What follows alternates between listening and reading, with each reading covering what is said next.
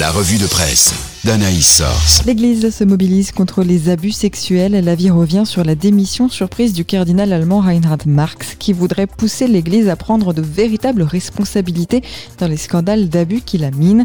Le geste est historique, prophétique même, complète témoignage chrétien, rappelant que l'un des plus puissants hommes de l'Église catholique a publié sa lettre de démission, remise confidentiellement 15 jours auparavant au pape à Rome.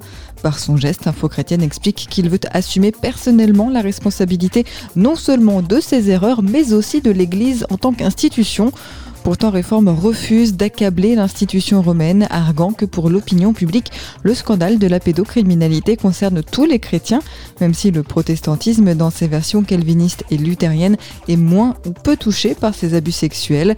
Mais les évangéliques aussi veulent lutter, titre témoignage chrétien, avec un large dispositif de lutte contre les abus sexuels, pour reprendre les mots de la Croix, comprenant l'adoption d'une charte d'engagement, la diffusion d'un guide de bonne pratique et la création d'un futur service d'écoute.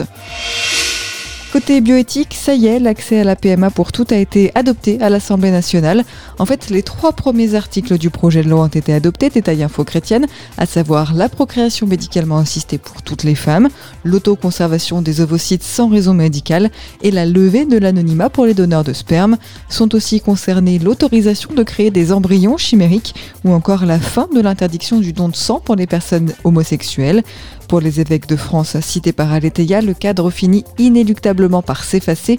Pourtant, même si après deux ans de débat, le projet de loi de bioéthique arrive dans sa dernière ligne droite, il ne fait toujours pas consensus, plaide la Croix.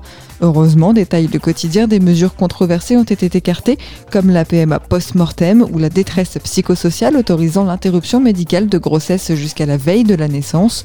Résultat, beaucoup d'élus ne se donnent même pas la peine de voter puisque le projet de loi a été adopté par 84 voix contre 43, soit 127 députés seulement. Enfin de bonnes nouvelles concernant l'épidémie de Covid. Après la réouverture des terrasses et restaurants, Info Chrétienne confirme que les saisons chaudes seraient plus propices à la disparition ou la réduction des épidémies nées en saison froide. En clair, l'arrivée de l'été serait une bonne nouvelle pour lutter contre la Covid. Les vaccins auraient également un rôle bénéfique quant à l'amélioration de la situation. Témoignage chrétien propose d'ailleurs un entretien avec l'auteur d'un essai sur les antivax, un vaccin qui fait désormais partie du pass sanitaire demandé pour les événements festifs, culturels, sportifs, accueillant plus de 1000 personnes, résume la Croix.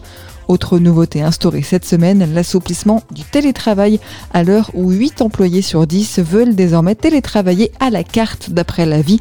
Du côté des jeunes, la Croix revient sur la réalité difficilement prise en charge des Covid longs chez les adolescents, un syndrome qui fait débat chez les plus jeunes, des jeunes bien plus disciplinés que l'image d'eux que nous véhiculons pour la chroniqueuse de réforme qui termine par ce vibrant appel. Il est temps vraiment de nous offrir un avenir.